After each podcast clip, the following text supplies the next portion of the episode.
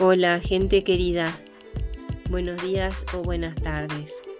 Vamos al segundo capítulo respecto del podcast de ayer y vamos a ver hoy la respuesta del Real Colegio de Psiquiatras en relación con el editorial de un grupo de médicos autistas. Es un artículo importante, constituyen los dos documentos eh, un grupo de documentos muy importantes, históricos, se podría ver así con claridad y convendría que este material se difundiera mucho, así que te agradecemos así como, como siempre, tus preguntas, comentarios, sugerencias, críticas.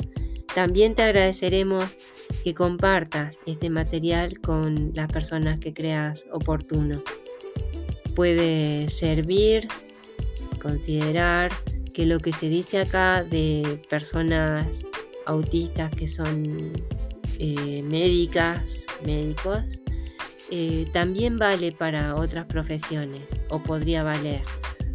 Vamos ahora a ver qué es lo que dijo esta respuesta del Real Colegio de Psiquiatras. El editorial de Suma Cowan y colaboradores plantea la cuestión importante de médicos autistas, en particular psiquiatras autistas. Como señalan los autores, es probable que los estudiantes de medicina se autoseleccionen por ciertos rasgos autistas, como su diligencia, la atención a los detalles y el perfeccionismo. A pesar de esto, muchos médicos autistas informan altas tasas de estrés y agotamiento en el lugar de trabajo. Como representantes del Real Colegio de Psiquiatras, en reuniones y correspondencia con la organización Autistic Doctors International, nos ha choqueado, pero no necesariamente sorprendido, el hecho de que la mayoría de sus miembros se hayan mostrado reacias a revelar su diagnóstico de autismo a sus compañeros de trabajo por miedo de impacto negativo en su carrera. Aunque el autismo no es en sí mismo una enfermedad mental, está asociado con trastornos de salud mental de todo tipo y cómo se manejan mejor.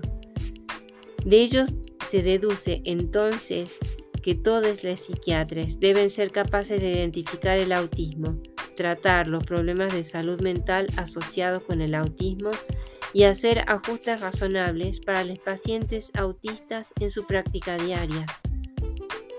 Los psiquiatras también deben ser conscientes de que es muy probable que tengan colegas autistas, incluidos estudiantes autistas.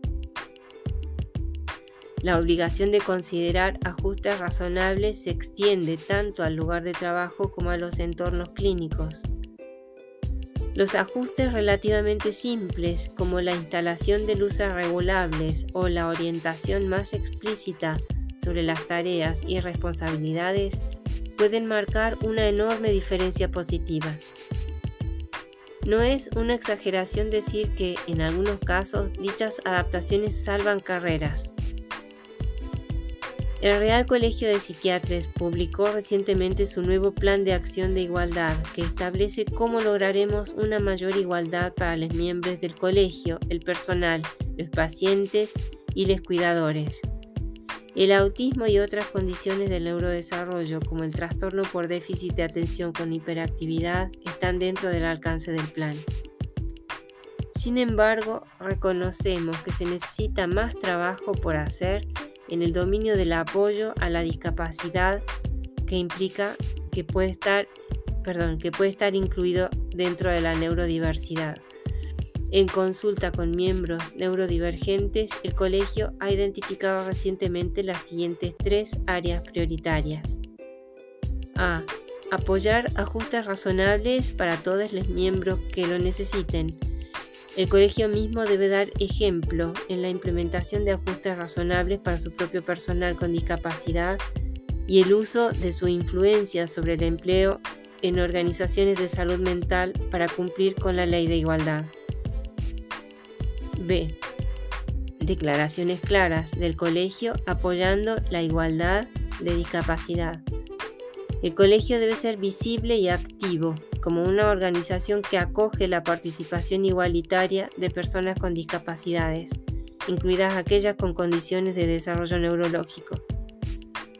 C.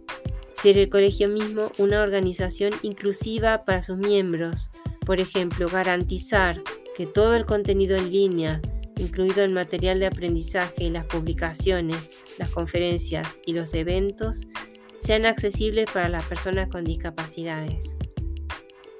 Como nuestros miembros son especialistas en salud mental y desarrollo neurológico, el Real Colegio de Psiquiatras está en una posición sólida para ser líder y pionero entre las facultades de medicina en el campo del apoyo a la neurodiversidad y la igualdad. McCowan y colaboradores han brindado un recordatorio oportuno de la diferencia que dicho apoyo puede marcar en la vida de las personas. Agradeciendo a los autores de los dos artículos, así como a la revista donde aparecieron, y agradeciendo desde ya tus preguntas, comentarios, críticas, sugerencias, como siempre, nos despedimos, deseándote muy buenos días o buenas tardes. Chao, cuídate.